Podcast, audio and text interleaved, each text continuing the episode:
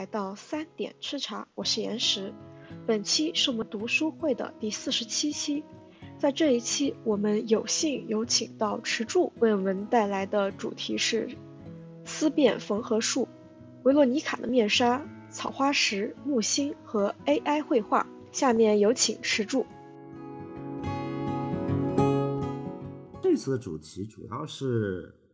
前两天看大家也在那个沏茶群里说你 AI 绘画那个事儿，然后我最近正好是在弄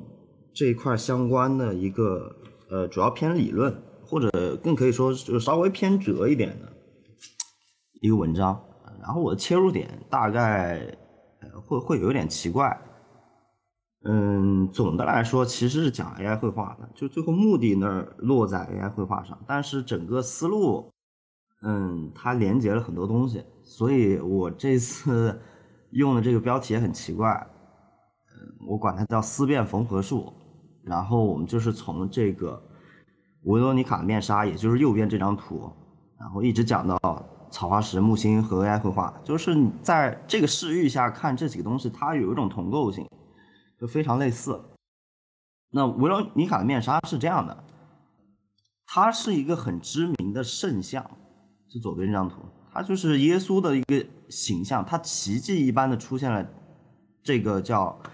维罗妮卡的这个人的面纱上。那传闻这个维罗妮卡在通往骷髅地的多罗萨大道上遇到了耶稣啊，他用他的面纱擦拭他脸上的血和汗，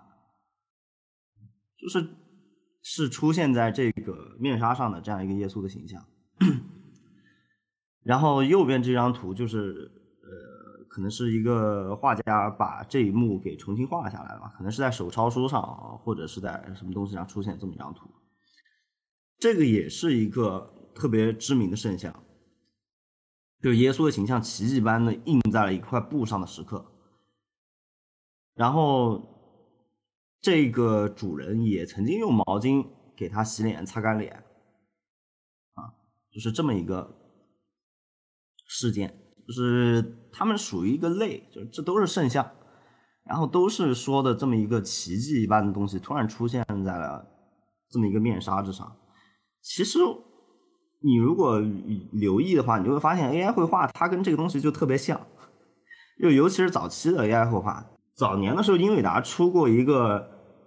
大家应该都见过，就是那个你在左边的那个空白的图上，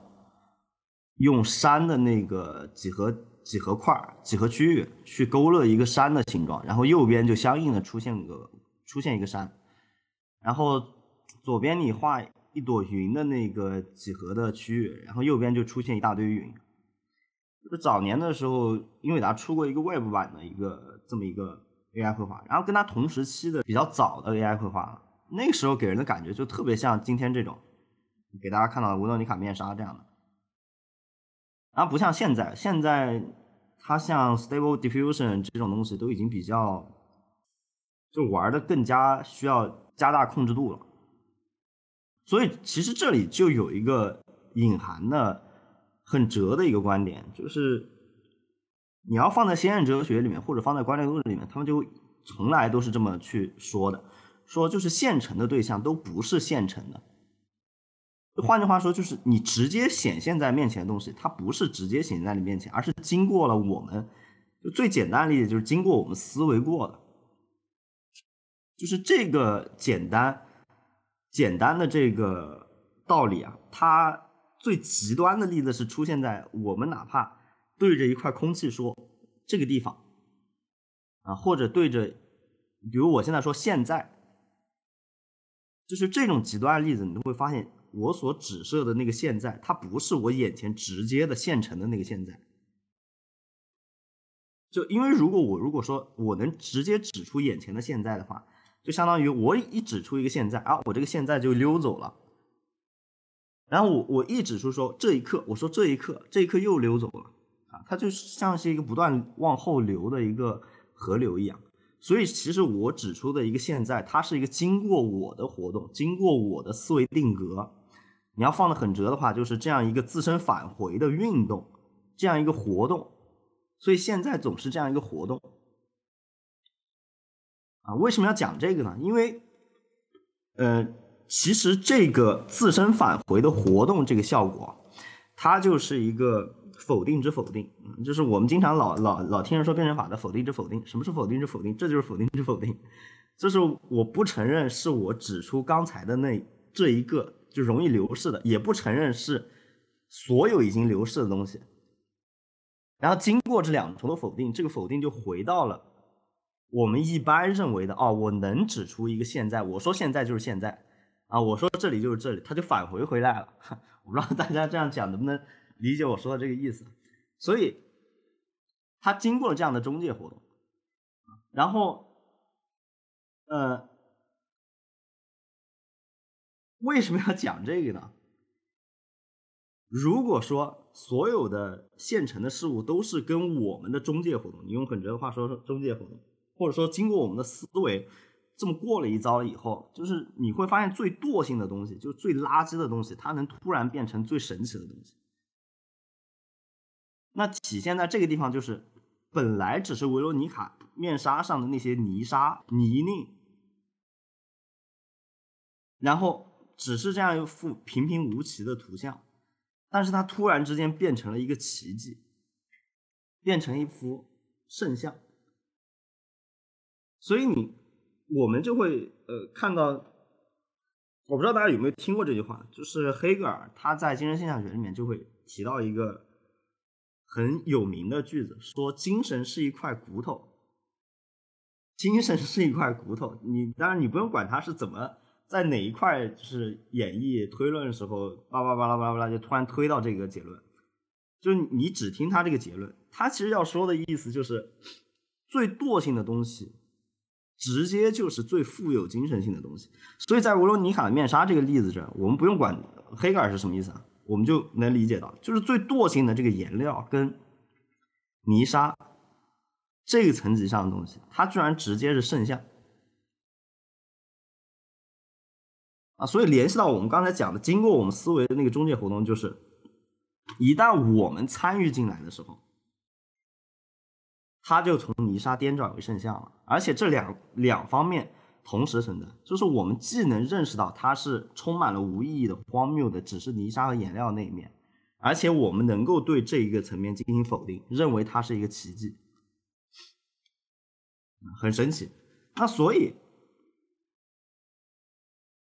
我们就会发现，其实奇迹这个东西，它这里有一个很很很微妙的，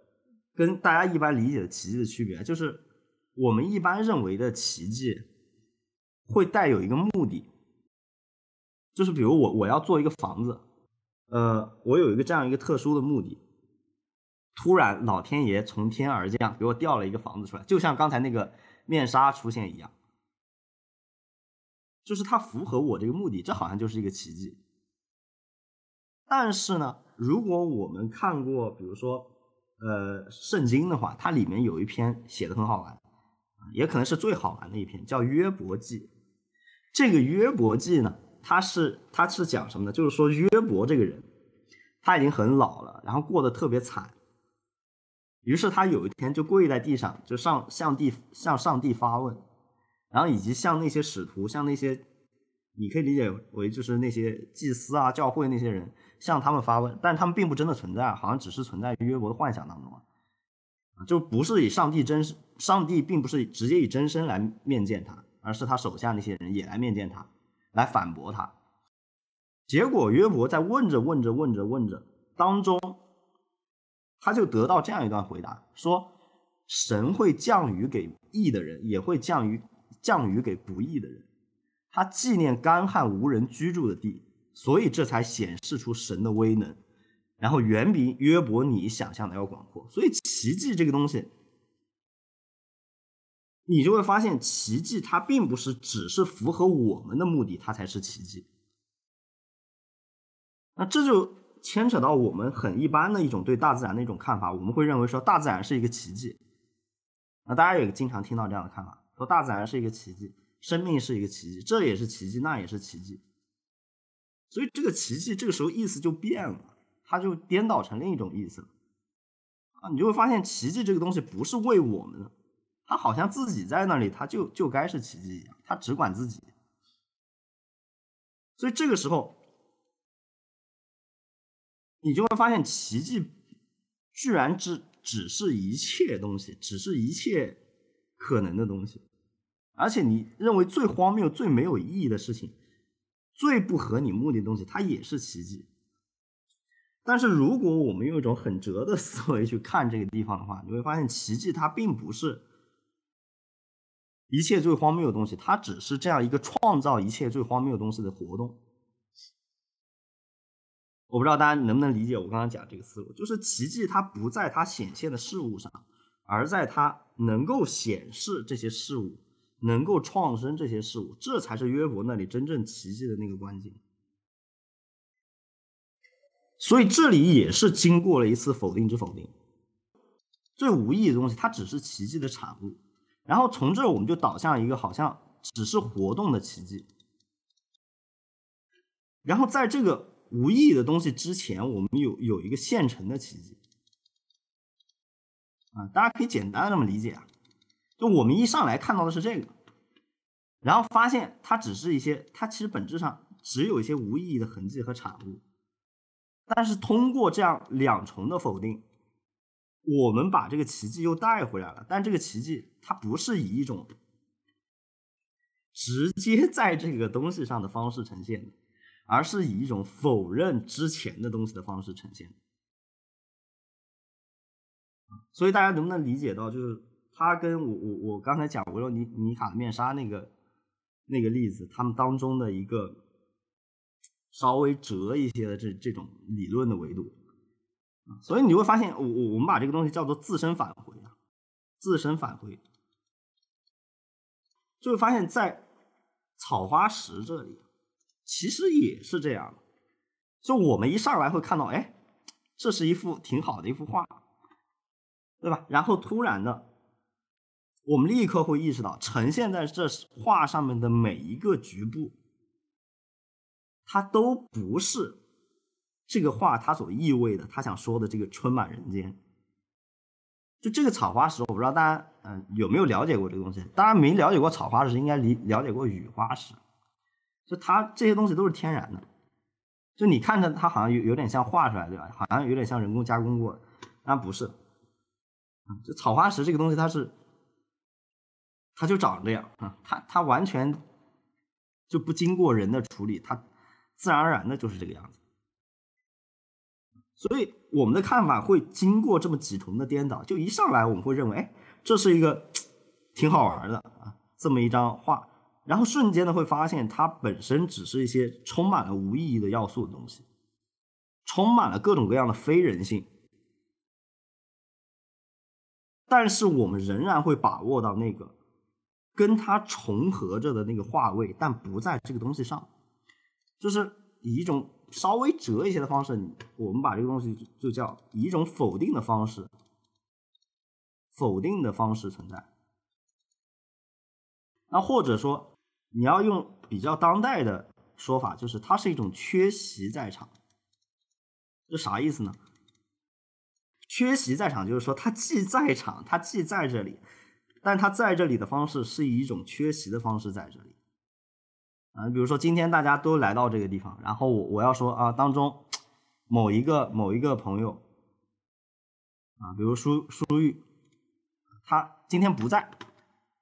啊，当我这么说的时候，他就是以一种我说他不在的方式，但他似乎以一个留有他的空位，在这个地方，这就是比较当代的一种说法，叫缺席在场。你像阿甘本他们啊，就总是总是这么去说。所以你会发现草花石这个地方，它非常的像维罗妮卡的面纱那个刚才那个结构。我们既能反应过来它毫无意义的那一面，但是同样能意识到它奇迹的那个维度。它奇迹的那个维度就在于它不在这张画面上，但它在这。所以，如果我们这个时候跳跃到一个最一般的对于草花石的看法，就是人们大概会有这样几种观点：第一种是认为草花石是完全天然的。啊它是处于一种出于一种纯然地质学的原因，自然而然的就变成这样的，对吧？这是我们很多人会持有的一种看法，尤其是嗯现在的很多人持有的一种非常科学主义啊，实证科学主义或者自然科学主义，他就不认为这个东西有任何的美学价值，就觉得你这个是崇山地质学，他甚至会告诉你说，那这个上面这个树是因为怎样的沉积啊，然后完了以后导致它沉淀成这个样子啊，然后又经过。呃，什么水啊、沙啊，然后又变成这个样子，他会这样来给你解释这个。你跟他说这个东西有审美的维度，他根本不认可，完全不认同。然后呢，这是一种第一种看法。第二种看法就会说，即便这个东西有任何艺术性，它也不属于人，它属于自然。嗯，我不知道大家有没有能不能想象这种看法，就是这是刚才那种看法它一个极端的一个反应。啊，他确实认识到说这个东西，也许它是可审美的，但是呢，它跟人没关系。它美呢，它也是一种自然美啊，就好像你这个东西，即便是 被人发现了，也跟你没有关系。就好像那个鸟啊，在树林里面唱歌一样，它被不被你听到，它都是优美的，就是一种这样一种非常浪漫的一种自然态度。那从这个观点呢，如果他发现他的不攻自破之后，他就会又转到第三个观点，他就会认为这种欣赏确实是有赖于人的，鉴赏活动是值得肯定的，但这只是一种人的鉴赏活动，它跟人的创作、跟人的艺术没有关系。如果大家有心的话，你就会发现我在影射什么，是不是就是在影射早期的 AI 绘画？啊，我们接下来就会看到我我做的另外三个观点跟他的一个相对照，但是这个时候有一个例外，就这个例外是谁呢？这个例外就是木星。就木星他这个画可能大家不了解，他这个画是怎么画的？呃，就是你们弄那种铜板纸啊，你们做设计做建筑的肯定都知道铜板纸，铜板纸它表面很光滑，你如果仔细搓它的话，它会出现那种很恶心的声音，对吧？然后完了以后，他就是把那个墨水刷在那个玻璃板上，或者刷在另一张铜板纸上。然后因为铜板纸它它那种光滑，它跟另一张纸之间的那个没有间隙的那个效果，它就导致你在揭开它的时候，会出现各种各样的墨水的水痕。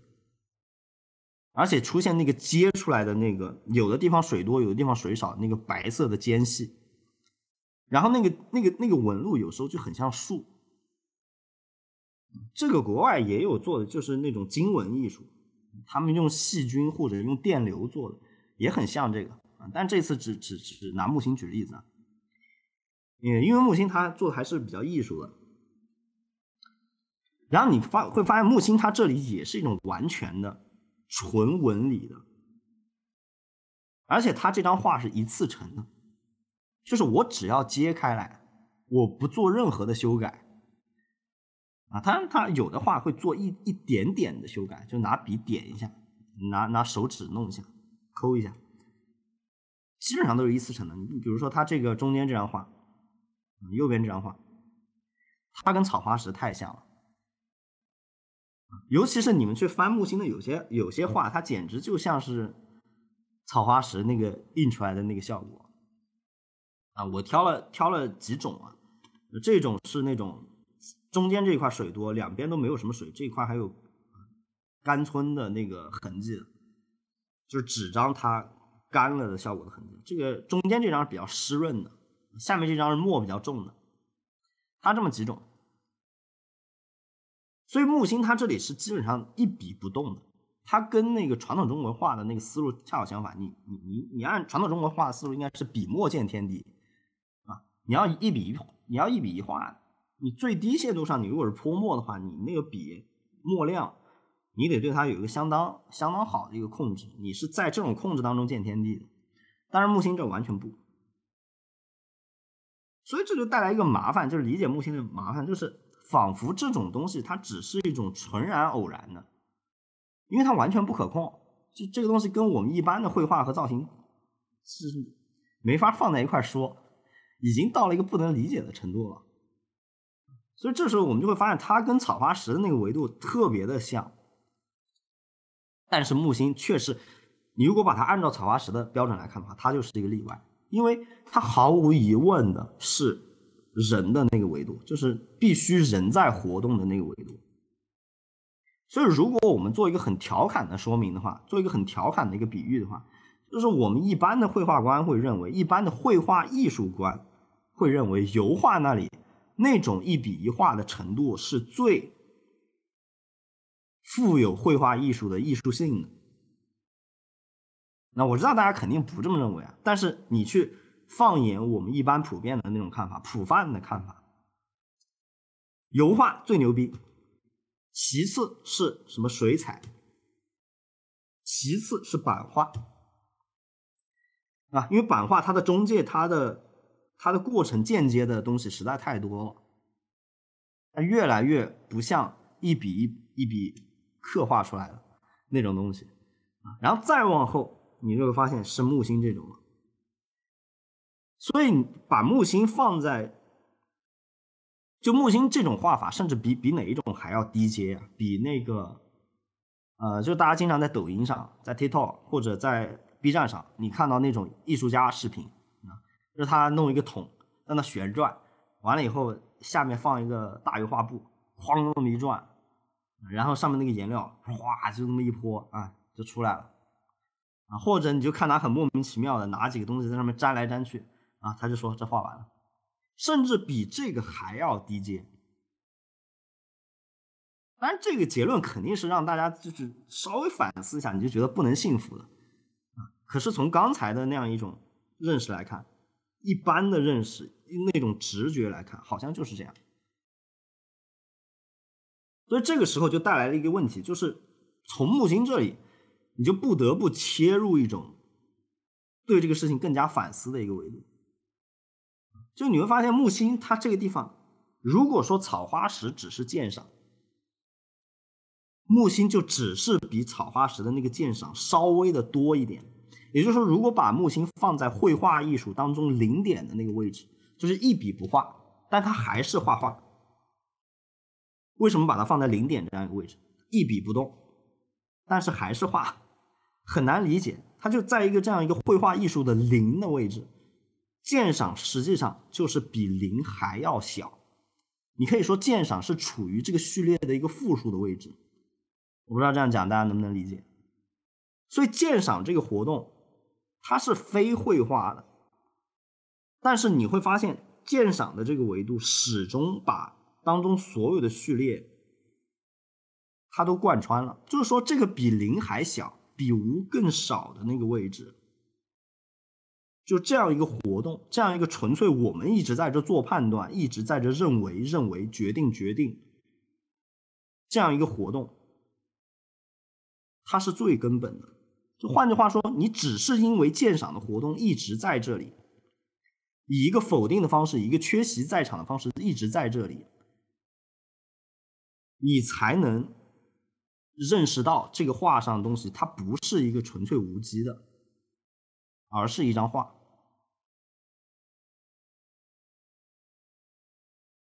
所以，其实我们不用做任何理论理解，就已经能够把木刚才其实就能够把木星跟纯鉴赏区分开。就是在草花石那儿，我们刚才还认为它只是纯鉴赏。但是在木星这，你明明是同样的效果，明明你那个画面，说实话没区别。就我在最极端的例子上，我说这就是木星画的，或者说我说这就是草花石，我相信不了解的人他一一样也会相信的。所以在最极端例子上，哪怕两张画一模一样，它仍然有一个差异，它仍然有一个区别在这。其实这是一个很神奇的事情。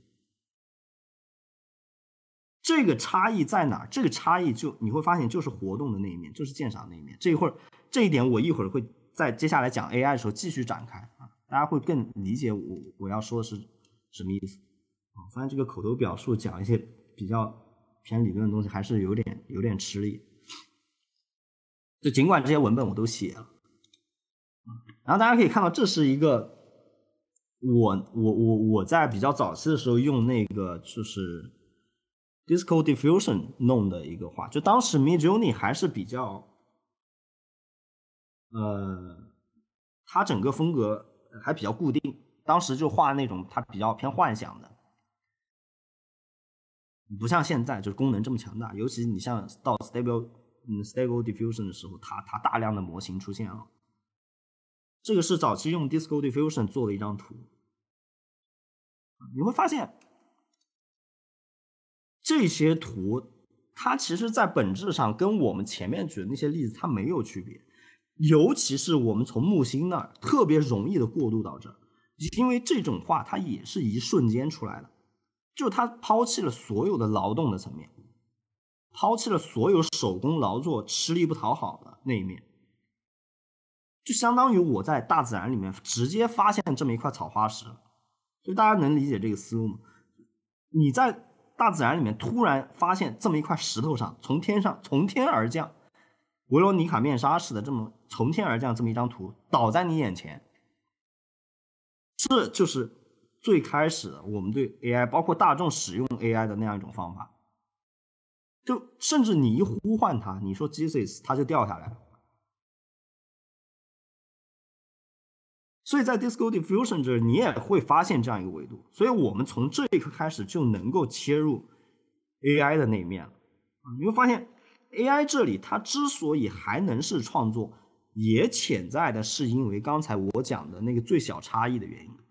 就是为什么草花石和木星之间，即便他们俩的画那么的像，但还是有一个差异，还是保持为一个是画，一个只不过是外在的欣赏。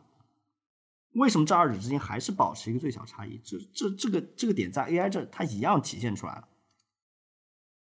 啊。那我们就切入到 AI 这里啊，也是大家这两天一直在讨论这个问题是，就 AI 绘画，它其实很大程度上，呃，其实大家在讨论的时候也会反应过来，更多的讨论不是跟它是不是艺术相关，这好像就潜在的被大家已经默认了。而且随着它的普及啊，各种这样的作品层出不穷，呃，大部分人都会在内心潜在的承认它是艺术。但是更多的问题麻烦来自于它的商品性。但是我们不急着进入它商品性这一点啊，我们来用三种或者说更多的。在大众当中流传的一般的对 AI 绘画的观点，跟刚才对草花石的观点做一个对照，你会发现这里特别像。啊，所以一般的普泛观点，第一种看法会这么认为：说 AI 绘画根本不是绘画，因为它是电脑生成的。那刚才讲草花石的第一个观点，不知道大家还记得吗？说草花石是天然的造物，它的出现是纯然地质学的自然原因。那第二点，一旦刚才对 AI 的那种第一种观点，它有一定的退让，它就会转入到这样一种看法：说 AI 即便有任何艺术性，它就是它即便有任何的绘画艺术的价值，一种艺术的价值，它也不是一种传统意义上的绘画艺术的那种美，而是一种代码的美，或者说数学美。其实你会发现，这个观点跟刚才讲草花石那个一模一样。草花石那里的第二个观点是这样的：即便草花石有任何艺术性，也不是人的这样一种艺术的艺术性，而是自然美，而是一种自然的艺术。就总而言之，我就力求把你人的这一面跟自然美的那一面切开关系，并且认为美在我们之外，就仍然与我们莫不相关，它仍然是美的。就有这样一种看法，那经过我们刚才对草花石的那种理解，你会发现这这个很荒谬，对吧？就是你会发现鉴赏作为看的那个维度，作为我们一直在其中以一种否定的方式在场的这样一种一个看的维度，就是有一个把无意义的东西嗯逆转为奇迹的这样一个维度，是因为它一直在，所以这个东西才能从那样一个纯粹自然的一个东西。逆转为艺术，从最堕落的东西，从从骨头逆转为精神。所以这个问题其实我们刚才在草花石那已经理解了解决了，但是 AI 这里它第三个观点会跟上面有一点区别。AI 这里大家其实想说的一种更普遍的观点是这样的：说 AI 绘画根本没有艺术性，而只有人的绘画才有艺术性，而 AI 绘画它只是拙劣的模仿和剪贴画，就是这样一种感觉。所以我们会发现这一次的情况它有一点不同，尤其是到第三点的时候，嗯，因为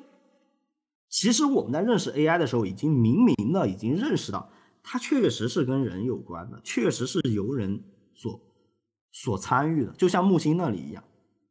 它也被摆在这样一个零点的位置。就虽然它的画面是瞬间生成的。然后甚至在最低限度上，我我我我随便打两个字，或者我不要两个字，它就直接闪现出来，我不加以任何选择，我也可以说它是我的创作。但是它毕竟是像木星被大家所认识的那样，毕竟是人画的，毕竟是有人在这儿，所以第三点这有一点不同了。现在人们不承认的其实是。不是 AI 是不是艺术？其实大家真正想表达的观点是，AI 它没有跟人类的艺术一样的艺术商品价值。所以你会看到本雅明其实会有一个特别一针见血的说法，就本雅明当时说摄影的时候，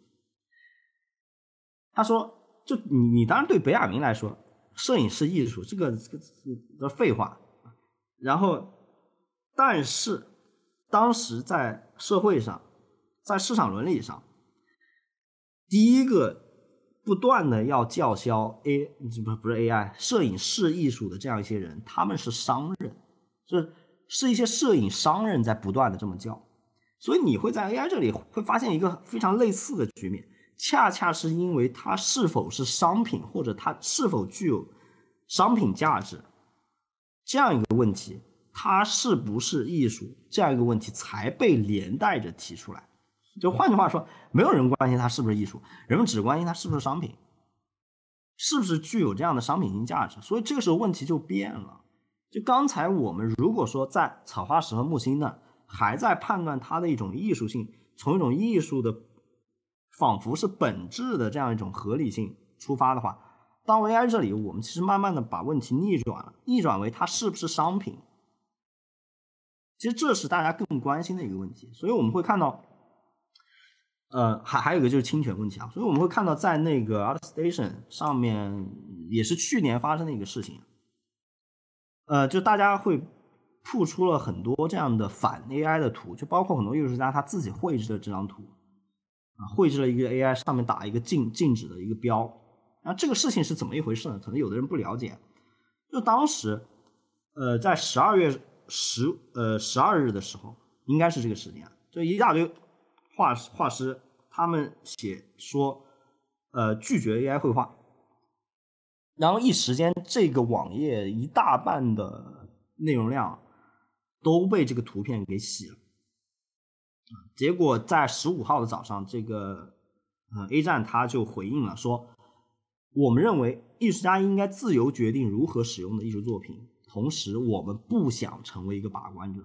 可以注意，我们尊重艺术艺术家的选择和版权法的情况下，那我们会做出这样的决定：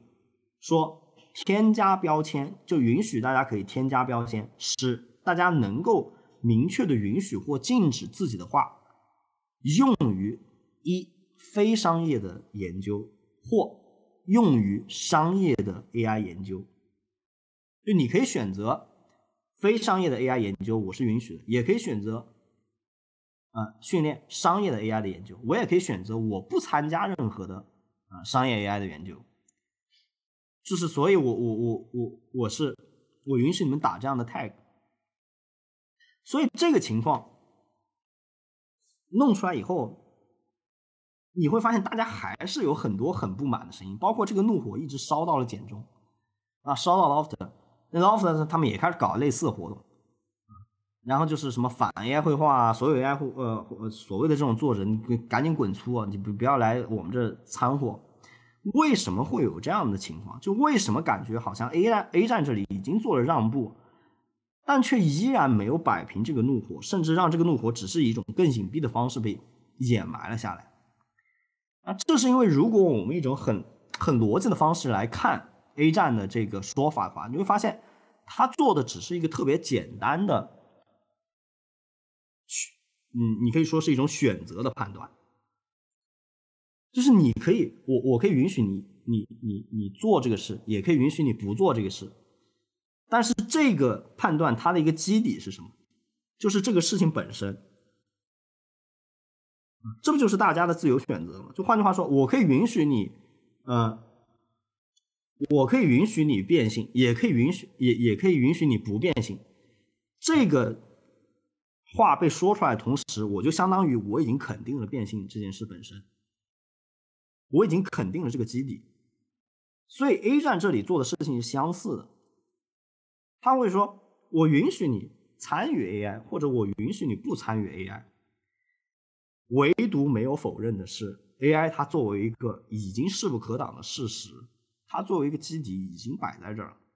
所以这个基底本身才是造成不满的原因。因为你想否认这样一个基底的话，你从一种较为逻辑的方式上看，你就得做一个无限的否定判断，或者说否定的无限判断，就是我完全不承认这个基地。就换句话说，创作者们其实想要的是，我根本就不承认 AI 绘画它是绘画艺术。就什么叫否定的无限判断？就是其实就胡说八道，就是两个完全莫不相关的东西之间，它能形成一个判断。就比如说什么？人不是牛，牛不是马，啊，他其实这种判断，他才是能真正否认一个基底的判断。所以这个地方他说出来的话，相当于 AI 绘画根本不是艺术，两个东西之间根本毛关系都没有。所以其实大家想说的是，是表露的是是这么一个冲动，这么一个意志。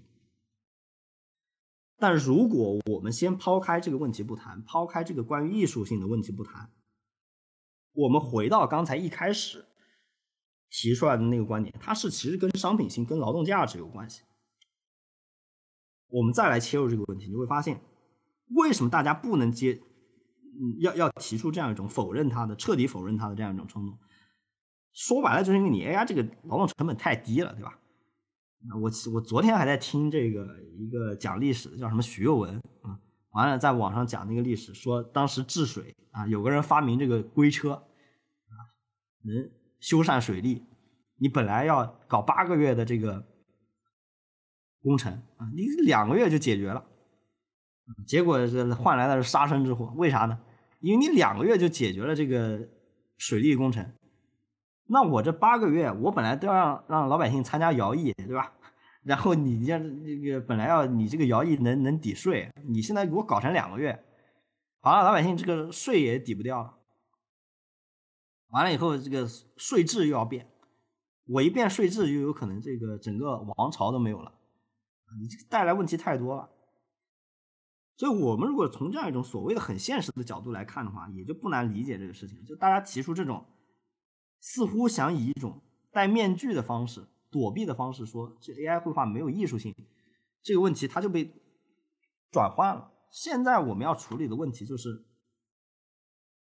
AI 这边的它的一个版权啊、收益啊这种问题。但是你会发现这个部分它仍然被当下的这个伦理或者法处理，它仍然是有问题的。就即便我们回到这样一个立场上，你也会发现，还是很多问题得从艺术那儿自己要出发。为什么这么说啊？我们先来看这个例子，你先别管我刚才 说的那个提前下的那个结论。就这个例子，不知道大家知不知道？就是什么黎明的曙光，这是一个漫画作者，他拿 Midjourney 做了一整个漫画，但是这个官司输了。就是这个作者叫什么来着啊？叫啊卡斯塔诺瓦。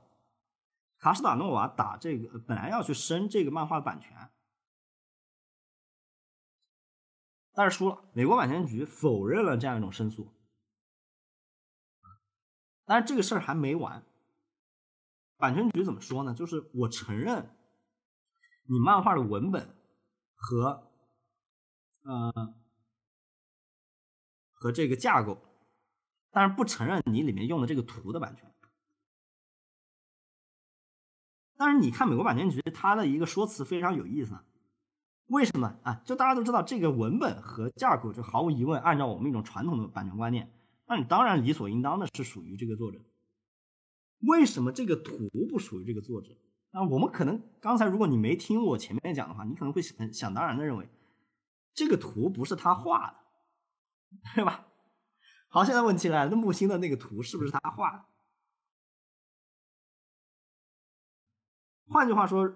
这个时候 AI 这里画画的那个维，AI 制图的那个维度，跟木星制图的那个维度，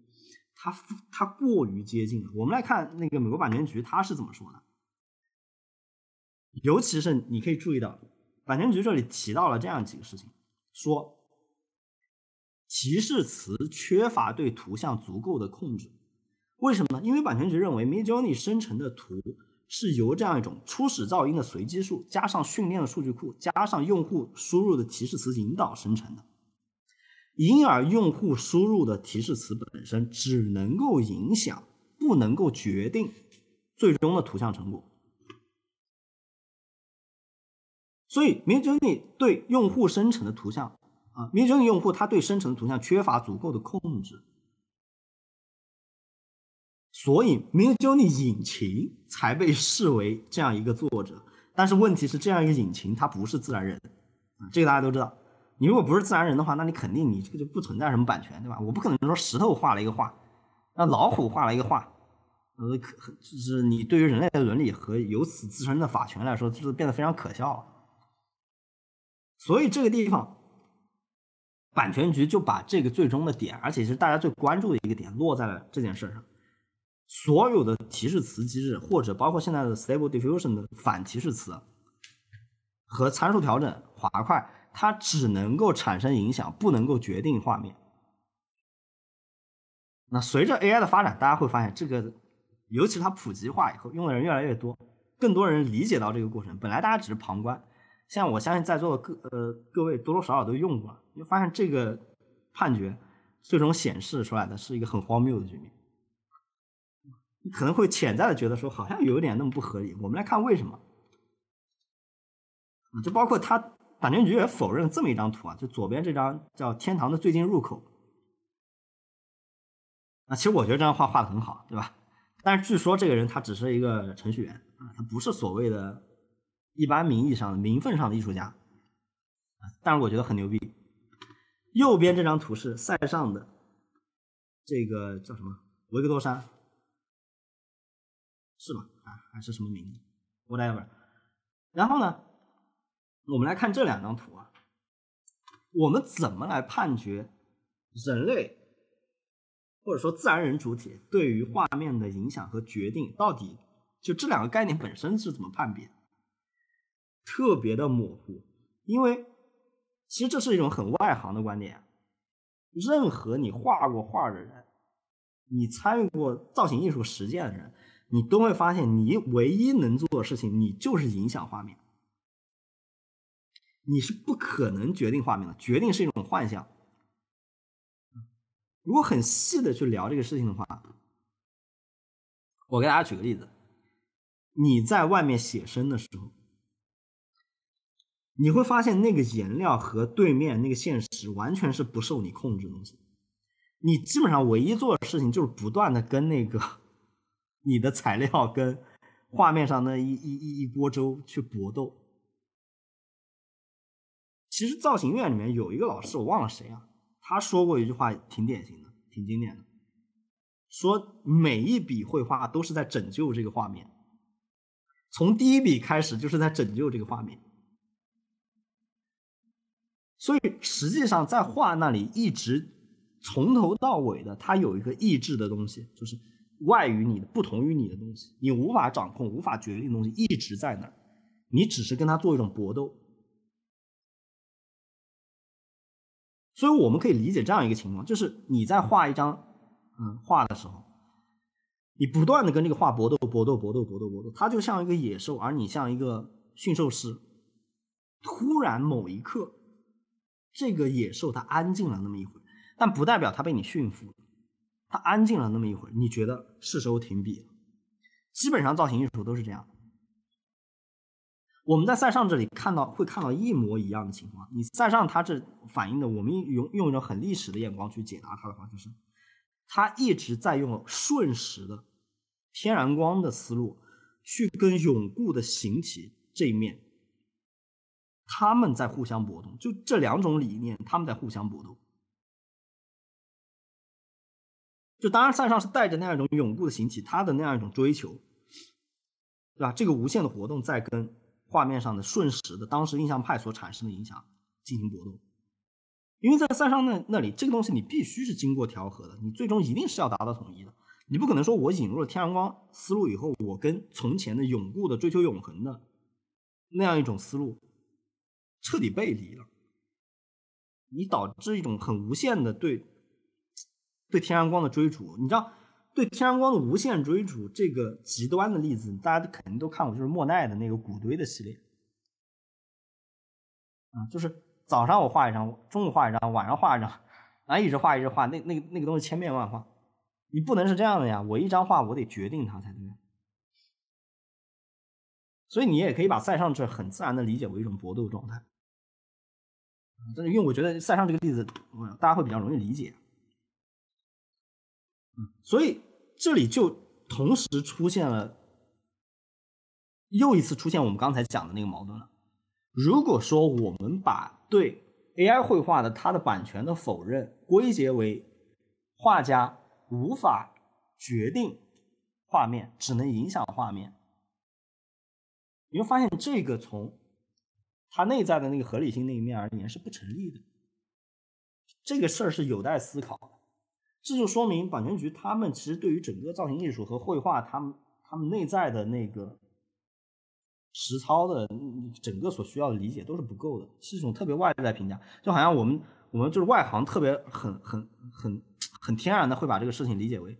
画家脑海中有这么一幅图，就好像我塞尚在画这么一张画之前，我脑海中已经有这么一幅图，我每一笔只是符合严丝不苟的符合那样一张画，把它给印刻下来，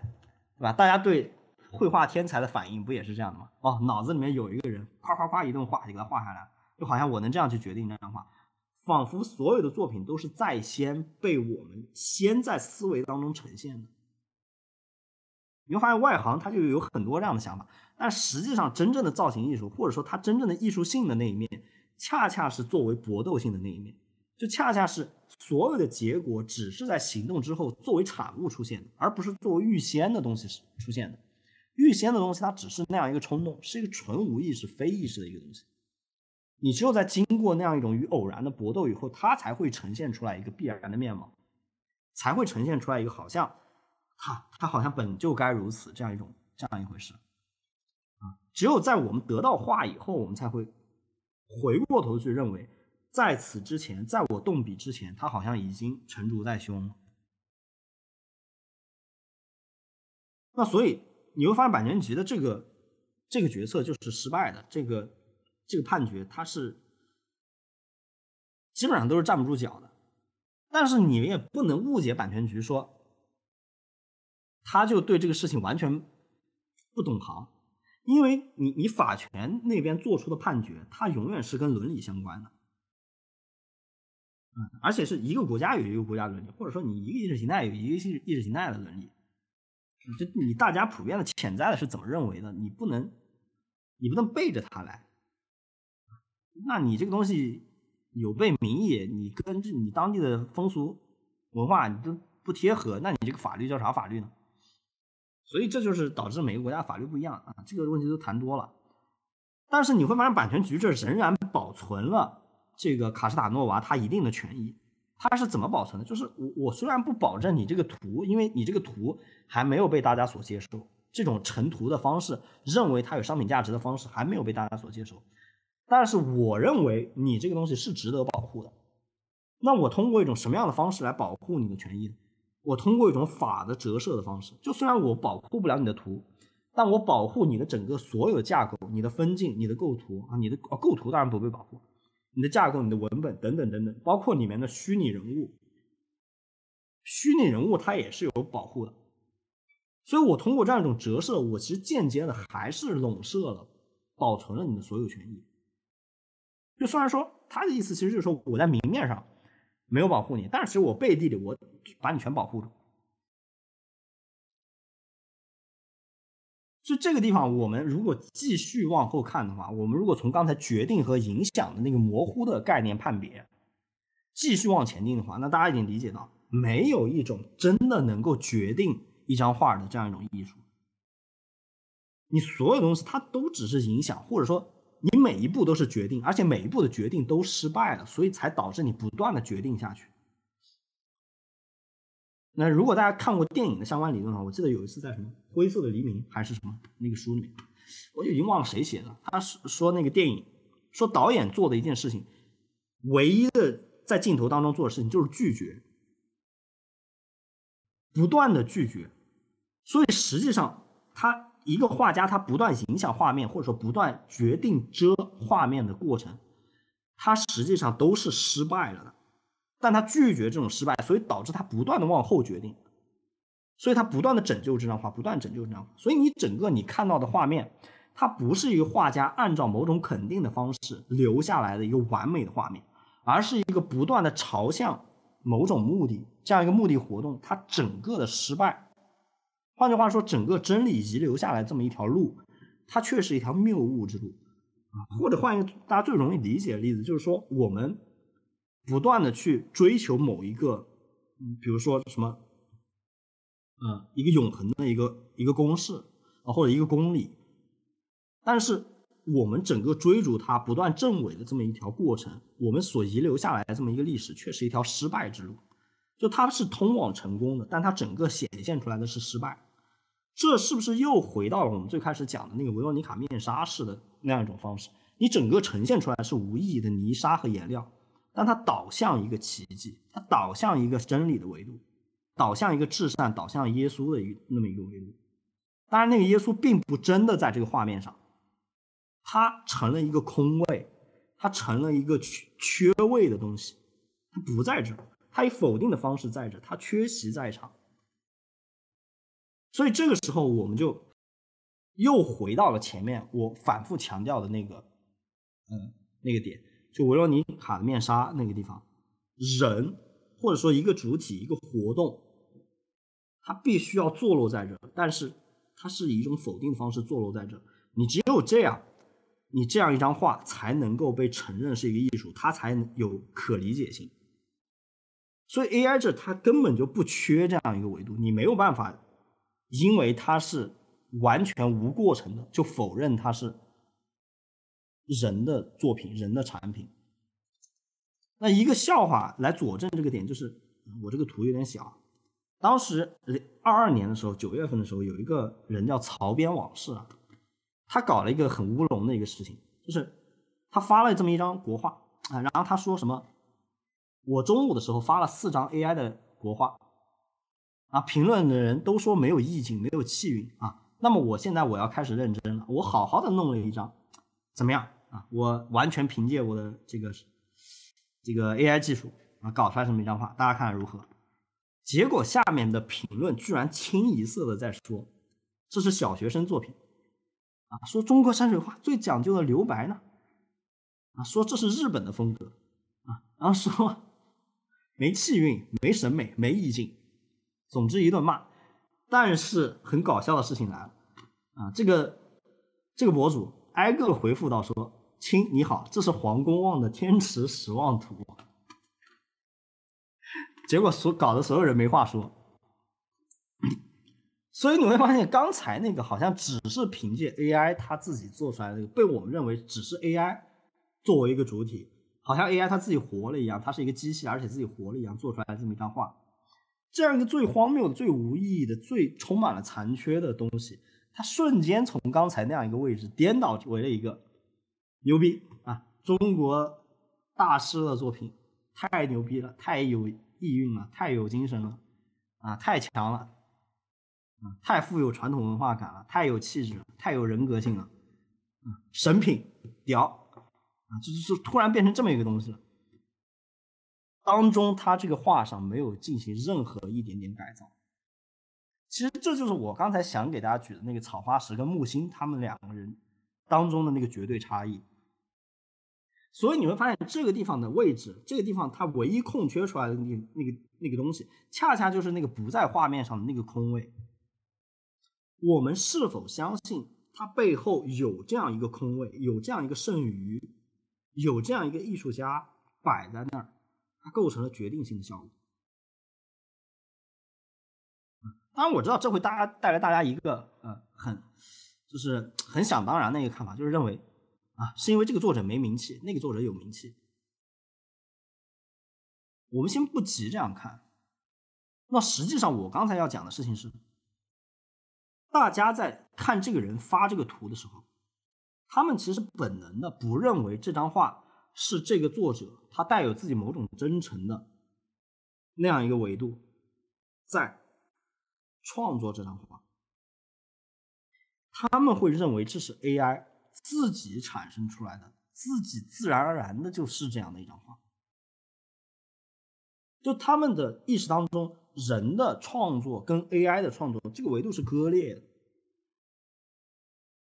但是我们很容易的能把一张比如说画的比较抽象的画跟一个人联系起来，并把这个人当做一个剩余，当做一个界限，当做一个空位，在这个画里面来理解。而且我们透过这张画理解到这个人。可是，在 AI 这里，我们就做不到这一点。其实，这涉及到一个大家现阶段呢对 AI 的整个市场伦理接受的一个问题啊。当然，这个问题我们刚才已经聊过。所以，我们又回到现在，我我我要讲的这个观点，就是这个绝对差异，这样一个，即便二者保持着一模一样的姿态，仍然有一个区别。这样一个维度，这样一个多出来的，仿佛是艺术家。仿佛是活动着的主体，这样一个维度，它到底还和什么相关？你就会发现这个东西它是跟历史相关。黄公望之所以是黄公望，不是因为他名气大，而是因为他跟历史相关。木星之所以他被认为还有一些价值，也是跟历史本身相关。所以。其实大家会看到，你像黑格尔呢，他总是反复的说精神、精神、精神。实际上，精神并不是我们通常意味的那样一个灵魂，或者说是一个，嗯，就是什么非常超自然的一个东西。精神事实上它就是历史的一种显现方式。就是换句话说，精神它是跟集体、跟社会、跟政治、跟我们的整个社会生活是挂钩的，这样一种。被历史、被整个社会生活贯穿的我们的理性，这就是精神啊！当然，我只只是做了一个最最草率、最粗俗的一个 一个一个一个讲法，就大家可以这么先这么理解。所以你会发现，空缺出来那个位置不得不跟历史相关，而这又要牵扯到我们我们最近总是在讲的 AI 绘画。为什么？我们往后看，就是。左边这张图是什么？左边这张图是荷兰当时的风俗画。那如果大家学美术史的话，都会都会了解这么个东西。那荷兰的当时的风俗画，画的非常的夸张啊，然后人物的动作非常奔放啊，然后有的画他们当地的人喝酒啊，然后就砸来砸去啊，然后嗯，画那些人是非常不羁的动作，非常的欢快豪放。你知道，其实黑格尔他最喜欢的绘画反而是像这样的。就我们总是可能认为黑格尔他总是带有一种文艺复兴的文文文艺复兴的肖像的那种面庞，甚至是带有一种米开朗基罗的那样一种雕刻的那样一种面庞，或者是古典的非常僵板的那样一种面庞。但实际上不是，黑格尔他自己他亲口所承认的，在《美学讲演录》里面，他就认为荷兰的当时的这样一些风俗画是最牛逼的。啊，当然你也可以说。黑格尔他有可能是唯心的，那如果光凭这一段的话，如果大家有了解点历史啊，你会发现荷兰跟跟德国他们都是德意志民族，啊，在当时都是德意志民族，你也可以说它是一种民族主义情节。但我们先抛开这个民族主义情节不谈，为什么黑格尔认为这种绘画是最牛逼的？我们都知道，黑格尔他在自己分类的时候，我们如果学艺术概论，你会发现，他把艺术分分为了象征型艺术、古典艺术、浪漫型艺术。啊。然后我们一般的艺术概论上的解读，包括大家在学的时候，老师可能也是做这样的解读，说象征的时候是精神，呃，小于物质，对吧？物质占更多的。然后古典的时候，精神和物质啊就相等啊啊。然后浪漫的时候，精神就溢出了物质，啊，就好像是变得越来越疯批的这么一个过程，对吧？最开始的时候没精神，中间的时候有精神，到后面很有精神，啊，就是这样一个过渡。实际上不是这样，或者说这是一个最，呃，最误解版本的一个黑格尔解读，它带有一定的黑格尔的意思，啊，但是你一定要理解到。最后，黑格尔说的精神溢出物质，所谓的精神溢出物质，不不是他原话，就大家的嗯一般说法。那个浪漫型艺术，它不真的是一个好像天马行空，然后 就是天天吹逼，好像冥想，就是开始疯狂，不是这样的。他那个浪漫型，它是越来越现实。就换句话说，真正在黑格尔那里，他的浪漫型艺术的终结。浪漫型艺术越来越发展的那个趋向，就是现实主义。就换句话说，在黑格尔的浪漫型艺术就是现实主义的另一个翻版，它有它的前身是中世纪 whatever 如何如何。所以你像左边这种风俗化，荷兰的风俗化才是黑格尔所说的浪漫型艺术啊。当然这个就有点扯远了。为什么荷兰这个风俗的艺术在黑格尔当时认为是最牛逼的？因为当时的历史就是这样啊。当时的历史是，当时的宗教改革运动其实已经渗透到了荷兰全国各地，新教徒推翻了西班牙教会和国王的专制统治，而黑格尔他就把荷兰风俗化传达的历史精神阐释为一种自尊不骄傲、虔诚而结合到具体的生活、富裕而知足，巴拉巴拉巴拉巴拉巴拉，总之一顿夸。黑格尔整个所有的艺术的发展，他都是按照这样一种历史的眼光来来撰写。换句话说，他的美学讲演录并不是真的艺术理论。艺术家啊，美美学讲演录的第三卷，它分上下册，整个就是是黑格尔版本的艺术史，是具有强烈相当的历史的维度。所以，绘画当中它的内容，所有内容的变迁，必然是跟当时历史挂钩的。就说你没历史，产生不出这样的话；你没这样的话，我们就意识不到有这样的历史。这是内容方面的，但是黑格尔他那里可能没有意识到的是，绘画在后面越来越发展了，他没有见证那种在风格和绘画媒介上、方法上产生的那种变迁，本身也是历史性的。那大家就可以看到右边这张图，本雅明说的很好，本雅明的评价是这样的，他说，当时在法西斯主宰的一些国家，很多画家被禁止作画。他们之所以被禁，并不是因为他们所画的东西的内容和主题，而是因为他们的风格、他们的形式。为什么呢？因为法西斯主义被他们观看世界的方式、被他们所采用的方法所震撼。警察侵入这些画家家里，检查他们是否从上次抄查以来是否什么都没画。所以这个地方，我们就重新要把这种历史的眼光。跟 AI 绘画那里重新结合起来，因为我们会发现，你一种新的形式、新的方法，它并不意味着一种纯然形式的、单纯只是变化的一种行动，它一定就已经是历史的批判的维度了，或者换句话说，它必然要赶着历史向前进，反映一种新的历史状态、新的人的精神面貌，它潜在的必然已经是这样，只不过这样一些人。或者这样的历史，我们暂时还没有看见，暂时还无从了解。嗯，但是我们往往会把 AI 绘画看作是一种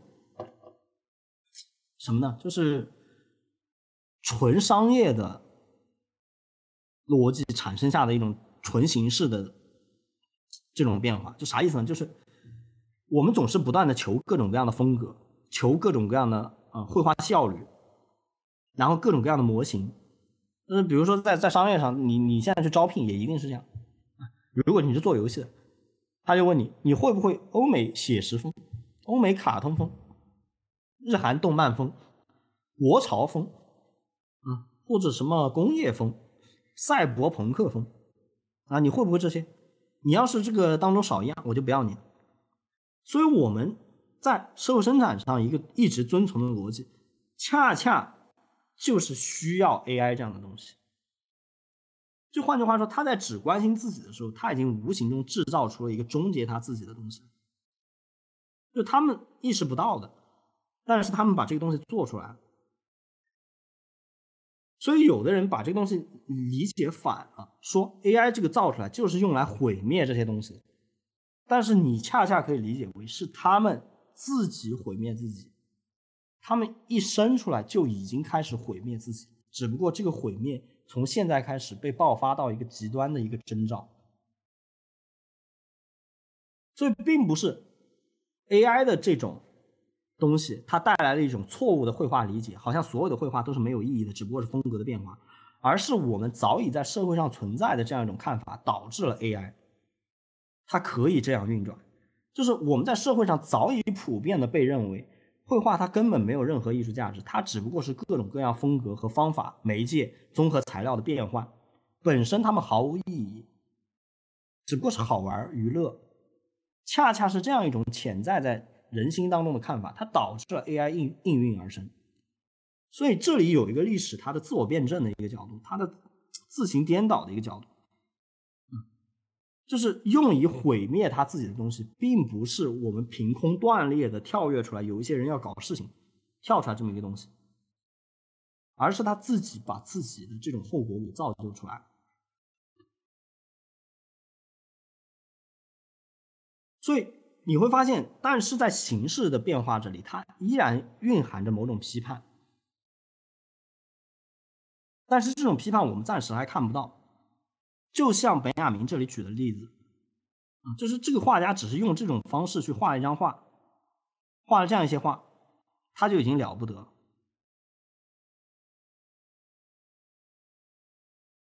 黑格尔那里也没有考虑到的是，不只是画的内容。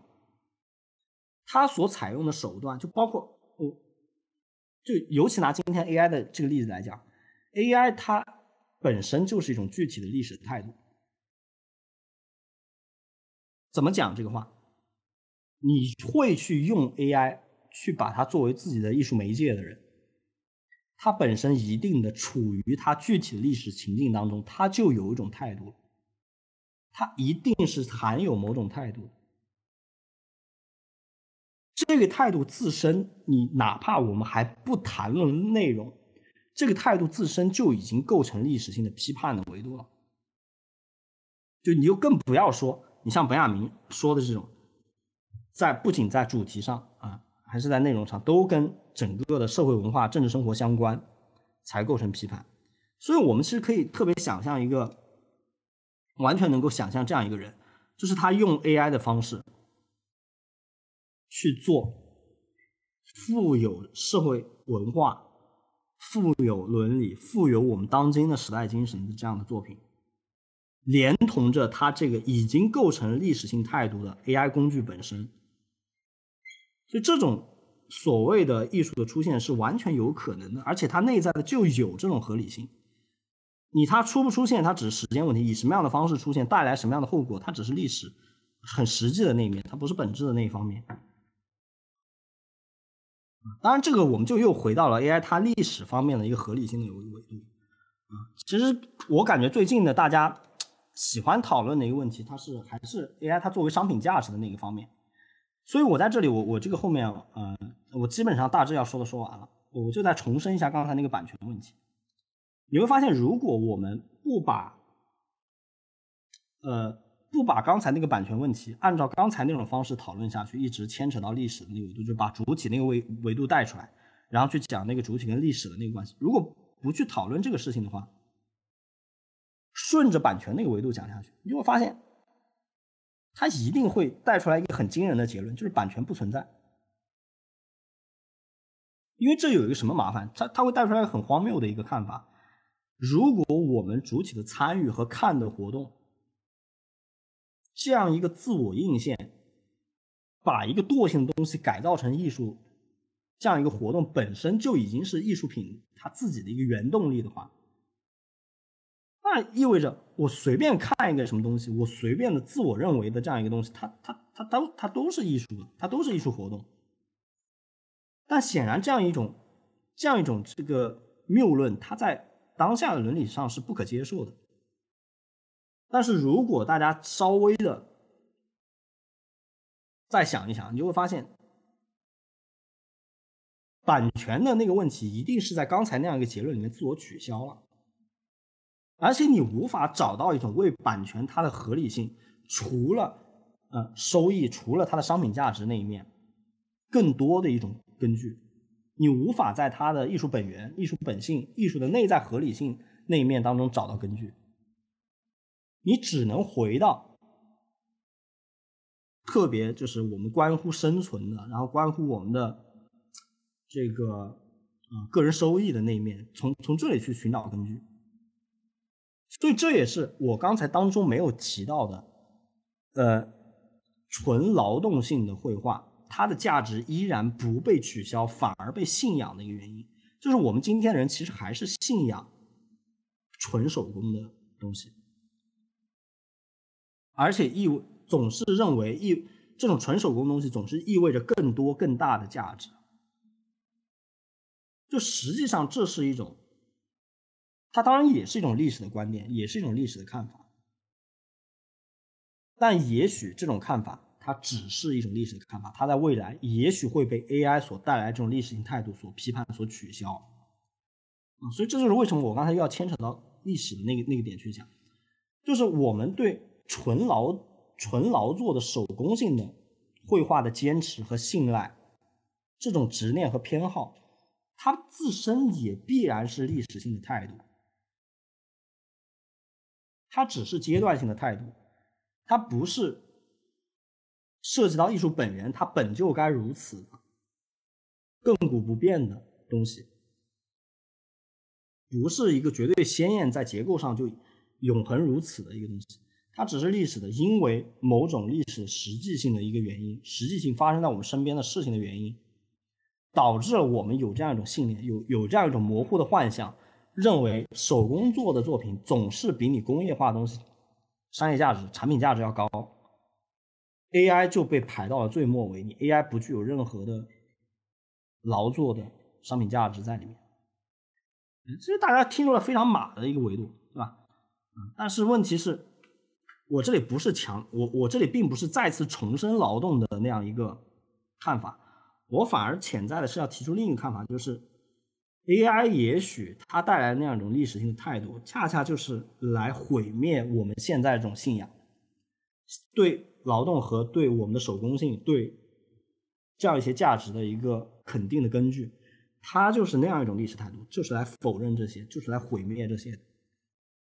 但是你没有办法把它视为一个，呃，魔鬼怪物，你只能把它视为历史，它就是自然而然的，它自己把自己的毁灭给造就出来，也同时是自己把自己的前进给造就出来。因为大家已经听到我刚才讲的，不是有那么一帮人凭空的要把这个东西造出来，然后把它，是因为人们潜在的就已经是那样想的，他只不过是趁着大家在这么想的时候，他把它实现出来，广为接受。所以那样一种毁灭的力量，它已经自在人心了，你也可以这样说。我大概今天要表述的就是这样一些内容。可能我本本来文章可能写的稍微呃杂了一点，复杂了一点，说表述起来的时候，我发现有一些理论性东西，它没没有办法细说啊，嗯，非常抱歉。